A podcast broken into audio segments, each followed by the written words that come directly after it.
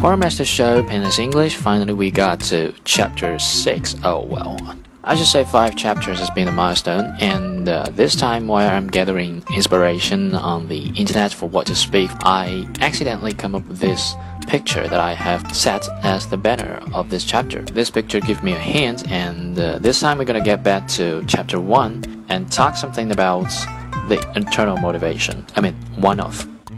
It's certain that this picture is photoshopped by some Chinese people, okay, very intelligent, and this picture is transported to an American website called Nightgag, yeah, a website collecting kinds of interesting pictures. And then I got to this website and found this picture.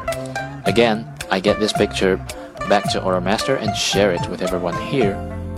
During this progress, language or say English has been a tool that made it possible for me to get the most original information Nothing filtered, nothing cut, nothing lost. You're also able to know how exactly do foreigners view us, how do other countries view China.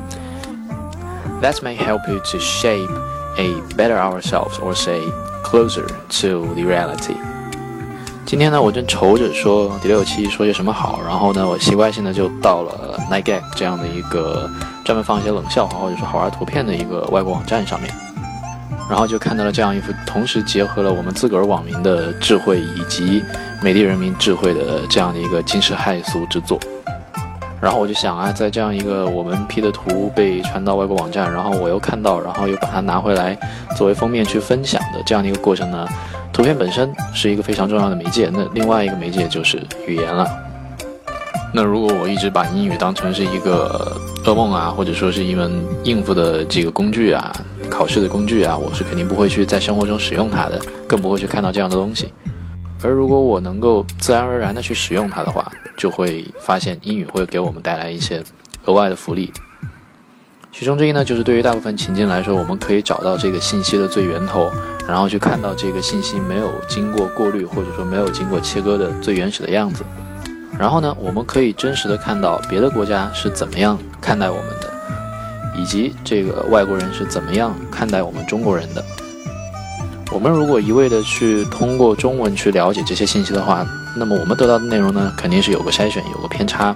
所以说呢，如果我们有这样一份好奇，想要去了解信息的最源头是在哪，并且去了解这个信息最原始的样子，那么英语呢就会成为一个非常重要的工具。那么自然而然呢，学习英语也就有了一个很重要的动机。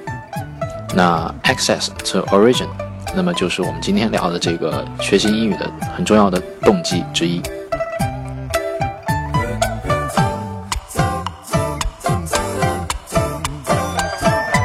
Surprise！好，都听到这儿了。是这样，因为一直以来分享这些学英语的小经验或者说小技巧吧，都是比较主观、比较片面。就我希望，如果各位呢有什么不了解的、疑惑的，或者说是和我的观点有相对的，也欢迎呢各位在留言区里面留言。